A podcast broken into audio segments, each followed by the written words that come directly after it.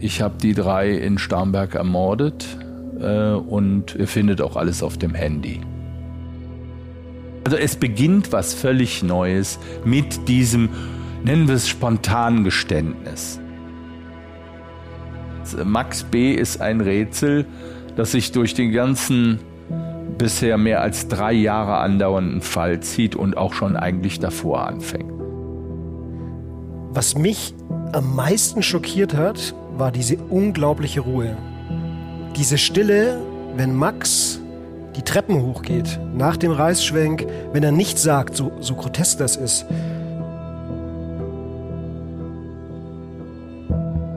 Das ist die zweite Folge des Podcasts, Die Toten von Starnberg. Wenn ihr Folge 1 noch nicht gehört haben solltet, dann pausiert jetzt am besten und fangt von vorne an. In der vorherigen Folge haben wir über das Auffinden der Familie und die ersten Ermittlungen gesprochen. Die örtliche Polizei geht zu diesem Zeitpunkt von einem erweiterten Suizid aus. Durch Befragungen im Umfeld des Getöteten hören die Ermittler immer wieder den Namen Max. Er solle viele Waffen bei sich haben. Sie finden ihn auf Facebook, samt Adresse, und beschließen, seine Wohnung zu durchsuchen. Sie finden Waffen, viele Waffen, zum Teil verbotene Kriegswaffen. Sie verhaften Max, worauf dieser nur einen Satz sagt, der in den kommenden Minuten alles verändern wird. Auf euch habe ich schon lange gewartet. Ihr hört Die Toten von Starnberg, Folge 2, das Video.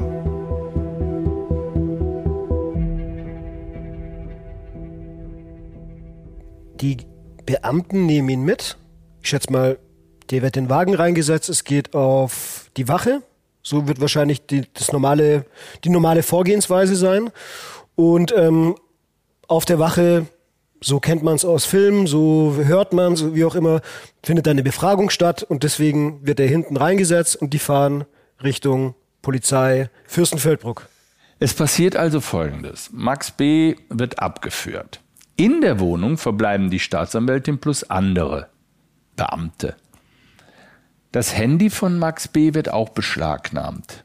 In der Wohnung noch. Die beiden Beamten, die in diesem Streifenwagen sitzen, haben wirklich zu dem Zeitpunkt überhaupt keine Ahnung. Ja, was denken die? Na gut, junger Typ, Waffenfreak, ja, komm, verhaftet, setzen wir mal ins Auto. Ne? Äh, irgendeiner der Beamten hat wohl vor Gericht gesagt, der war, war so ganz nett.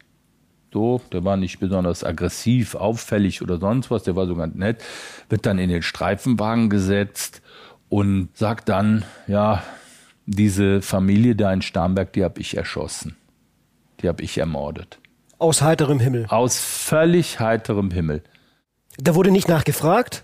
Wurde nicht nachgefragt, sondern der, der ermittelnde Beamte sagt, willst du mir, willst du mir denn auch mal deine PIN-Nummer von deinem Handy verraten, um da einfach zu gucken, was ist da noch so zu finden, so eine schnelle Erstermittlung, würde ich es jetzt mal laienhaft bezeichnen.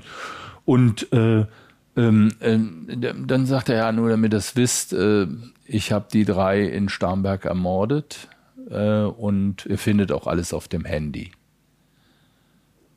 Also man stellt sich so für uns äh, Beobachter, Unbeteiligte, die das nur nachempfinden, nacherzählen, stellt man sich vor, ja, da hat doch bestimmt der Fahrer eine Vollbremsung gemacht in dem Augenblick. Ja, im mental schon. Natürlich sind das Profis, äh, diese Beamten, und äh, die lassen sich das nicht so direkt anmerken, aber äh, sind dann auch weitergefahren nach Fürstenfeldbruck. Ähm, aber der sagt, ihr findet auch alles auf dem Handy, ich habe dir ermittelt. Was machst du dann? Okay, du rufst erstmal sozusagen die, Anführungszeichen, Chefermittlerin, die Staatsanwältin an, die noch in der Wohnung ist.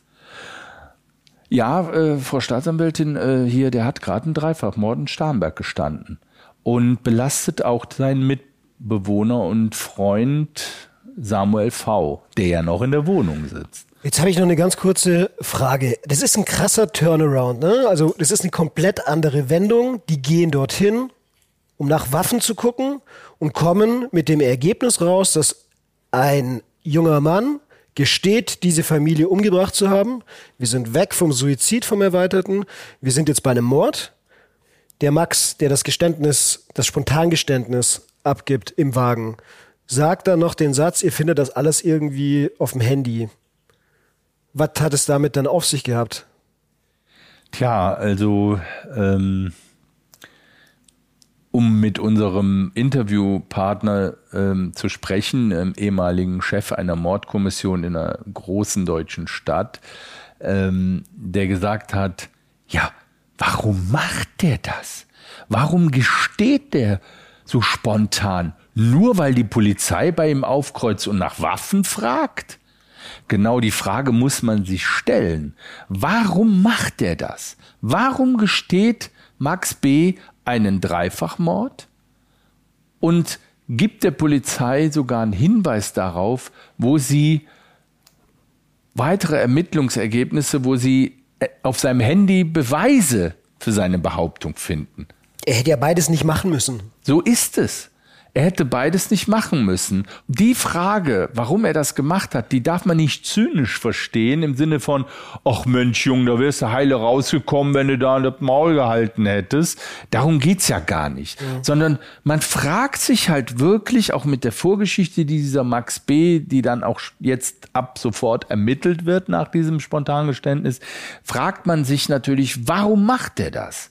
Max B. ist ein Rätsel, das sich durch den ganzen bisher mehr als drei Jahre andauernden Fall zieht und auch schon eigentlich davor anfängt. Entscheidend ist, was finden die zu genau. dem Zeitpunkt? Das wollte ich ja gerade sagen. Also wichtig zu verstehen und auch ähm, für die Ermittler wahnsinnig wichtig, was finden sie auf dem Handy? Das ist ja die Frage, die sich sofort daran anschließt. Du bist der Ermittler und denkst, äh, ich finde jetzt hier auf dem Handy was, was mit dem Dreifachmord oder was diese Behauptung, ich habe drei Menschen erschossen, das nimmt man ihm ja in der ersten Sekunde gar nicht ab. Wie gesagt, da ist so ein kein aggressiver junger Typ, der noch so ein bisschen verschlafen ist, früh morgens aus dem Bett geholt worden, der dann sagt, oh, auf euch habe ich lange gewartet, auf euch Polizei äh, und sich dann auch verhaften lässt, widerstandslos. Dann sitzt er im Auto und dann sagt er, ich habe drei Menschen ermordet. Ihr findet alles auf dem Handy. Und da wäre für mich das Erste, selbst wenn ich 30 Jahre Ermittler wäre, was finde ich jetzt auf diesem Handy? Tatsächlich hat Max diesen PIN-Code zu dem Handy auch preisgegeben. Was er auch nicht musste. Ach, natürlich nicht. Er, er musste ja im Prinzip gar nichts, weil er sich selbst ja damit belastet und rein rechtlich äh, wissen wir alle aus den einfachsten Kriminalsettings im Fernsehen oder sonst wo, musst du dich nicht selber belasten. Du kannst schweigen. Der könnte jetzt mit dem Auto ja. dorthin fahren und gar nichts machen. Der wartet einfach ab, bis er dorthin nimmt sich einen Anwalt und sagt erstmal nichts. Ne? Zu mir hat mal ein Anwalt gesagt, mit dem ich mal gesprochen habe, wenn mal irgendetwas sein sollte, egal was, ne? Und da geht's, ob du was klaust oder ob du einen Mord begehst, also vom ganz Kleinen bis zum ganz Großen, setz dich hin und sag nichts. Genau so ist es. Ähm, sicherlich äh, muss man unterstellen, dass Max B. auch diesen Rat schon mal gehört hat irgendwo. Und ich bin jetzt in einem Bereich, wenn ich das schildern soll, der auch nicht Teil unserer Doku sein wird, aber hier auch mal besprochen werden kann, nämlich einer subjektiven Wahrnehmung. Was liest man zwischen den Zeilen aus den Berichten, aus den Ermittlungsberichten raus? Ich habe das so gelesen, dass er dankbar war,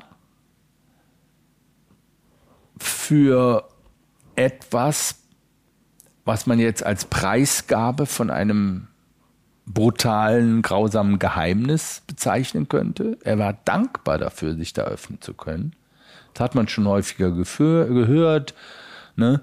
Aber wir reden ja immer noch von einem 20-Jährigen. Ah, man hat das Gefühl, er ist erleichtert. Man hat das Gefühl, er ist froh. Und später kommt noch ein anderer Aspekt dazu ey Leute, das war ich. Also jetzt in meinem rheinischen Slang mal gesagt, ey Leute, das war ich, das habe ich gemacht.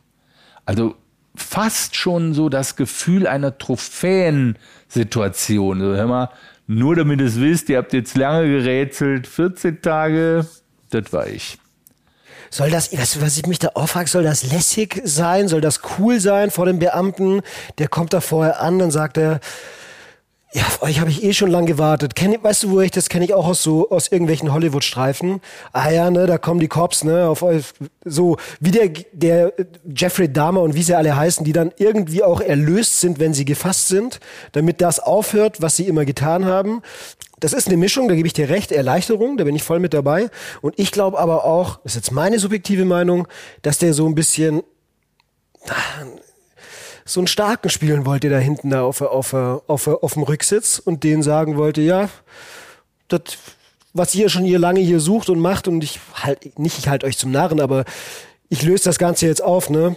Lass uns auf das gucken, was dort gefunden wird auf diesem Handy und lass uns dann auf die Folgen für diesen ganzen Fall drauf gucken, die dieser Fund hatte. Ja, also die finden auf dem Handy die Dokumentation des Tatortes Minuten nachdem diese drei Menschen dort erschossen worden sind. Sie finden, die Beamten finden zwei Videos, insgesamt knapp eine Minute lang, die dokumentieren, wie es in diesem Haus am 10. Januar mutmaßlich kurz nach Mitternacht 2020 ausgesehen hat. Das Video, was das Nachtatverhalten kurz nach der Ermordung dieser drei Menschen zeigt, das würden wir uns jetzt mal ganz kurz anschauen. Also hier liegen die Sachen, die wo wir mitnehmen.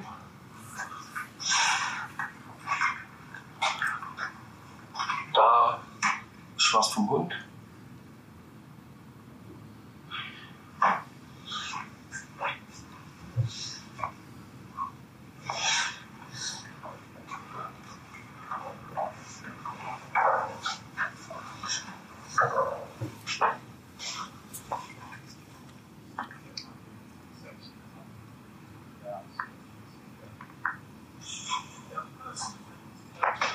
Der atmet noch.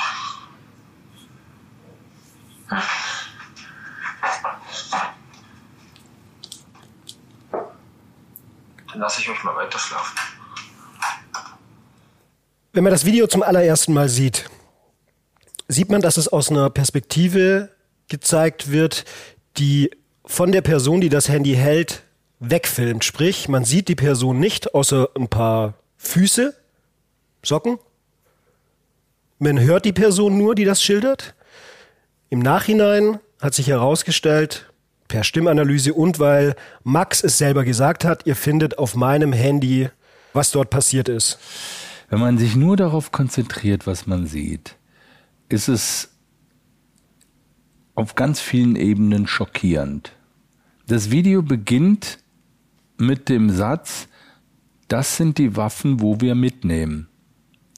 Das heißt, man sieht zum einen den Max B., der dieses Video gemacht hat. Man guckt auf seine Füße und er läuft auf Socken. Also das ist für mich so wie jemand, der da zu Hause ist. Er filmt dann fünf, sechs kleinere Koffer und ein, zwei Taschen, ähm, in denen sich offensichtlich Waffen befinden. Das sagt er ja. Dann geht er weiter und die ähm, Handykamera bleibt immer auf den Fußboden gerichtet. Man sieht Blutspuren und die kommentiert er auch. Er sagt, da ist noch was vom Hund. Das heißt Blutspuren von dem Hund, auf den Max B. ja auch mehrfach geschossen hat. Bevor er die Treppe ins Obergeschoss, wo die Erschossenen liegen, bevor er da hochgeht, reißt er das Handy nach rechts kurz nachdem er gesagt hat, da ist was vom Hund, reißt er das Handy nach rechts, als wenn er den irgendwo noch vermuten würde, den Hund. Das habe ich so interpretiert. Ich weiß nicht, warum er das gemacht hat, aber es gibt eigentlich keine andere äh, Erklärung dafür, dass er auf seinem Weg nach oben nochmal rechts ins Esszimmer des Hauses äh, filmt, um da und ganz schnell wieder zurück, man, wir nennen das Reißschwenk, ganz schnell dorthin, ganz schnell zurück, als wenn er da schnell gucken würde, ist da noch was? Ist da der Hund? So habe ich es verstanden. Liegt aber auch, glaube ich, daran, ich glaube, dass du recht hast damit, oder beziehungsweise ich sehe es genauso. Der sucht den Hund irgendwo, man sieht ihn aber ja auch im kompletten Video nicht. Man sieht den Hund im Video nicht, weil er mutmaßlich sich neben dem Bett seines Frauchens hingelegt hat. Ne, er war ja schwer verletzt, der Hund, hat ja auch noch ein Projektil im Gehirn gehabt und im Körper. Und er hat sich da mutmaßlich hinter dem Bett versteckt, gleichzeitig aber auch um bei seinem Frauchen zu sein. Er weiß ja, ein Hund kapiert ja nicht, was da jetzt im Einzelnen vor sich geht. Ne? Ähm, also nach diesem Reißschwenk geht er die Treppe nach oben. Geht er diese Treppe nach oben. Und als erstes fällt der Blick der Kamera in das Zimmer. Max B. hat die Ruhe, ranzuzoomen. Also er zoomt regelrecht an seinen, ja, besten Freund oder seinen guten Freund. Er zoomt an diesen guten Freund ran, der da erschossen mit dem Kopfschuss liegt und kommentiert das dann mit, der atmet noch. Hm. Und geht dann weiter ins Schlafzimmer, das ist gleich next door, also drei, vier Meter. Und schon beim Angang an das Schlafzimmer siehst du halt in der Tür, der Rest des Körpers liegt im Zimmer drin, aber in der Tür siehst du halt den Kopf des Vaters. Drumherum hat sich eine riesen Blutlache gebildet. Und dann geht er in dieses Schlafzimmer rein, zeigt relativ kommentarlos die Mutter, die auch in diesem Doppelbett liegt, der Vater neben dem Bett und sagt, dann lasse ich euch mal weiter schlafen und schaltet das Licht aus. Damit endet dieser zweite Teil. Das sind ja im Grunde genommen zwei Videos, die unmittelbar hintereinander gemacht worden sind. Dieses Video finden die Streifenbeamten, die Beamten, die Max B. gerade eben verhaftet haben, finden dieses Video auf seinem Handy und wissen dann, ähm, hier haben wir es nicht mit dem Gerede eines äh, Spinners zu tun, der jetzt irgendwie von dem riesigen Waffenfund ablenken will und damit auch noch so nach, wie, wie eine Art Blendgranate noch so einen Mord zugibt, sondern tatsächlich, ich sehe hier die Szenerie unmittelbar nach dem Mord. Und ja, an dem Punkt spätestens ähm, sprechen alle Ermittler, wer auch immer das sich anschaut, sprechen von einem Wendepunkt. Und das ist echt gesagt gelinde ausgedrückt. Weil es natürlich, du hast eben Englisch äh, gesagt, Turnaround, aber tatsächlich ist es ist irgendwas Neues. Es fängt, neu, es fängt etwas Neues an. Als ich das Video zum ersten Mal gesehen habe, was mich am meisten schockiert hat, war diese unglaubliche Ruhe. Diese Stille, wenn Max die Treppen hochgeht, nach dem Reißschwenk, wenn er nichts sagt, so, so grotesk das ist, das hat mich komplett aus der Fassung gebracht. In meiner Situation, ne, ich kann mir das nicht vorstellen, müsste, da, da müsste das Handy wackeln. So würde ich zittern. Ich würde zittern wie Espenlaub. Ich würde die Stimme nicht hochkriegen. Ich wäre panisch. Ich wäre weggerannt. Und ich würde es auch nicht dokumentieren. Wen spricht er da an? Ist das rausgekommen irgendwann, wen er anspricht? Ja, über den Adressaten äh, wurde schon viel gemutmaßt. Ähm, in dieser Phase der Ermittlungen des Falles sucht man auch noch nach dem Adressaten. Also wir haben auch viele Experten und Menschen, die sich mit so Kriminalfällen intensiv beschäftigen, gefragt und äh, alle haben eine andere Antwort darauf. Also der eine sieht eine übersteigerte Dokumentationssucht, Pflicht, ein Beweis, ich habe das gemacht darin. Ein anderer sagt, das ist für mich kein Zeugnis eines jungen Heranwachsenden, der beweisen will, dass er etwas Schreckliches getan hat, wie man das ja immer wieder durch Mordvideos sieht. Auch äh, Attentäter filmen ihre Taten oft mit einer äh, Kopfkamera oder sonstiges, um zu belegen, was sie da gerade gemacht haben. Ähm, ähm, ähm, einer sagt, das ist für mich keine Kommunikation mit jemand, sondern das ist vielleicht für einen Auftraggeber. Auch das würde einen ja wieder in eine völlig andere Richtung bringen. Ne? Und am Ende, und jetzt sind wir im Bereich der Mutmaßung, weil es auch für den Fall selbst keine große ähm, Bedeutung hatte.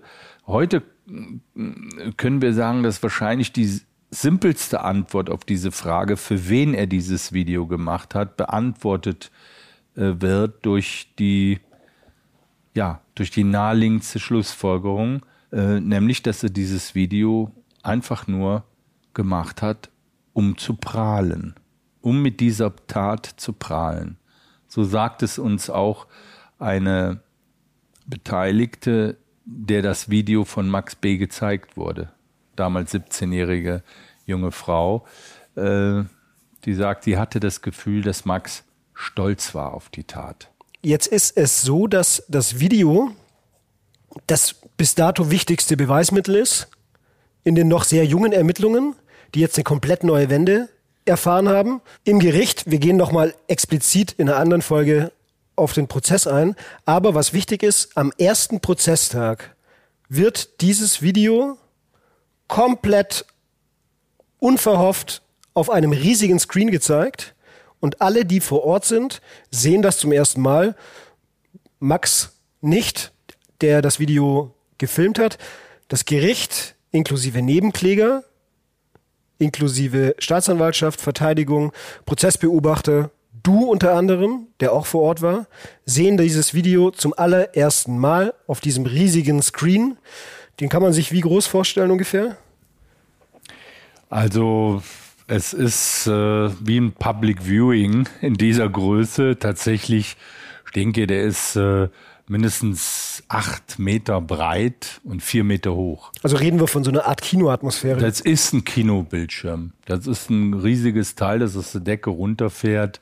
Und ähm, es ist ein sehr großer Screen, denn wir reden ja von einem Gerichtssaal, der so groß ist wie zwei Turnhallen. Da soll ja auch der Letzte genau sehen und hören können, wenn das Gericht entscheidet, wir zeigen das dann soll ja auch jeder wahrnehmen, was dort zu sehen ist. Ne? War eine regelrechte Vorführung, ja, eine Kinovorführung, wenn du so willst. Okay, aber war das nicht komisch, dass ich meine, das Video ist hart, keine Ankündigung stattfindet. So, Achtung, Leute, jetzt kommt was Krasses oder jetzt zeigen wir überhaupt irgendetwas, ähm, was mit der Tat zu tun hat, sondern das wird einfach auch dokumentiert, ne? Also wir sagen euch jetzt, dass wir jetzt etwas auf die Leinwand projizieren und das ist wichtig, weil das Aufschluss darüber gibt, was kurz nach der Tat passiert ist. Bums und werfen das an die Wand. Es ist ein, ähm, es ist ein Moment, der alle, alle, sowohl die Angeklagten, die Anwälte, das Publikum, bei dem ein Who is Who der Journalistenkollegen versammelt war, Autoren, Journalisten, die Nebenkläger, die natürlich auch dort sitzen, ähm, alle verblüfft hat, schockiert hat, mit Fragen zurückgelassen hat. Und natürlich haben sich diese Fragen uns auch gestellt und wir haben nach dem äh, äh nach diesem ersten Prozesstag natürlich auch einige äh, Menschen gefragt, äh, wie, wie hast du das wahrgenommen? Und ähm, da gibt es dann unterschiedlichste Sichtweisen. Also einer, der wirklich zu Deutschlands äh, meist erfahrenen Crime Reportern, also Menschen, die wirklich Prozesse besuchen, Doku, äh, Magazinbeiträge, die berichten aus heftigen Prozessen, Gerichtsverfahren, sehr viel Mordprozessen, der sagt, ich habe keine Ahnung, warum das passiert ist. Es hat mich schockiert. Und äh, das, das kam, das, das war sehr authentisch. Das hat er so noch nie erlebt. Gut, es gibt jetzt auch nicht in jedem Mordprozess oder so auch einen Beleg. Ne? Klar, ähm, also etwas, was der mutmaßliche Mörder dann eben als Beleg für seine Taten hergestellt hat, ein Video, Fotos, was auch immer, oder eine Sprachnachricht, hey, ich hab's geschafft, ich habe alle umgebracht. Sowas gibt's ja alles nicht so häufig.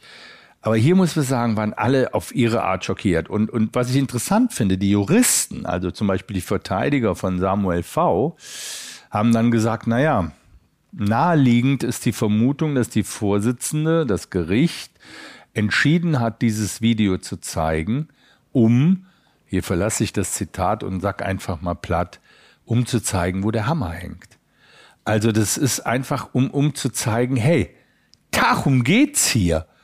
Ihr habt jetzt in, während der gesamten Untersuchungshaft geschwiegen, ihr beiden Angeklagten. Und hier, guckt euch doch nochmal an. Das ist doch eindeutig, bist du das doch, der dieses Video gemacht hat. Können wir abkürzen.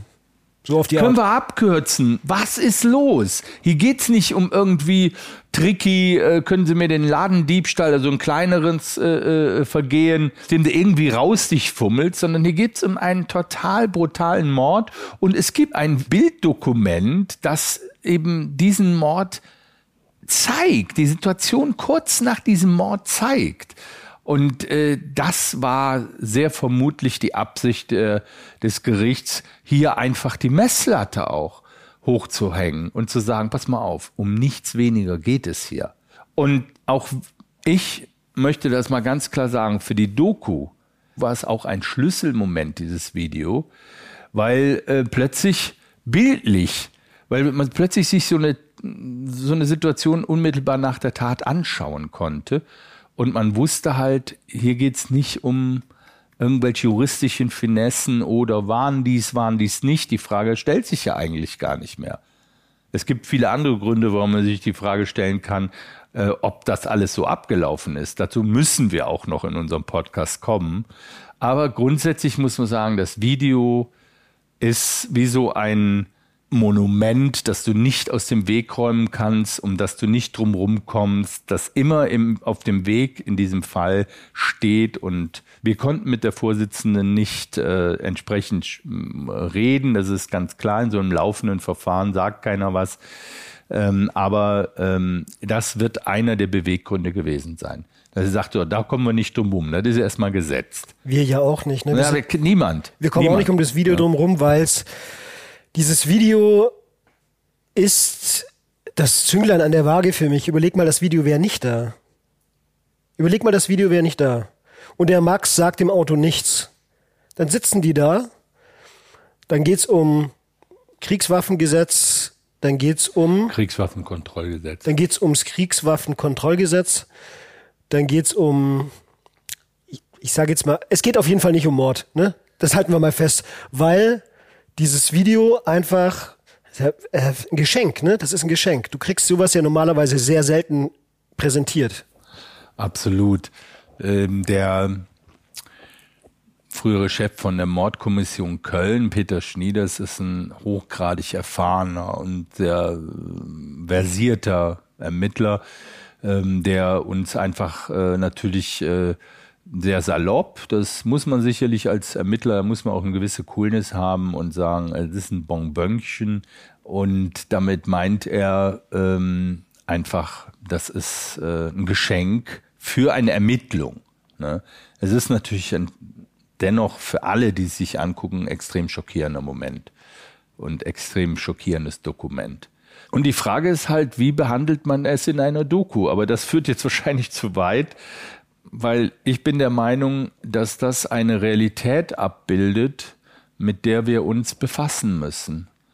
Ähm, wir müssen uns als Medien mit dieser Realität befassen, dass das heute technisch möglich ist, dass die Hemmschwellen da massiv sinken, ähm, dass immer mehr Dokumentationen auf so Amateurvideos äh, Dinge dokumentiert werden, die grausam sind.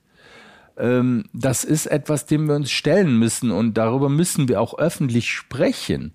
Wir können nicht so tun, ach ja, äh, das äh, ja, ist hier ganz wichtig gewesen, aber lass uns das mal rauslassen oder so. Äh, nein, man kann es auf die reißerische Art, man kann es etwas strukturierter machen, aber man muss über diese Sachen reden und ich finde, man muss sie in einem gewissen Rahmen auch zeigen. Denn das äh, ist einfach Teil unserer Realität heute. Es ist Teil unserer Realität. Nicht nur, dass im, in einem Krieg äh, permanent Videos gemacht werden, die sofort verfügbar sind in den Medien, Panzer abgeschossen werden, Menschen sterben, Bomben fallen, Raketen, was auch immer. Jeder versucht, diese Videos zu instrumentalisieren.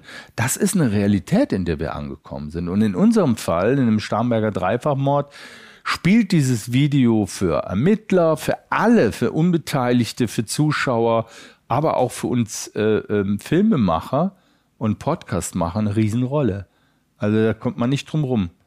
Wenn man das rauslässt, ist es ein verschwiegener, intensiver Fakt. Und ich bin halt äh, fest davon überzeugt, äh, dass es richtig ist, von verschiedenen Seiten sowas sich anzuschauen.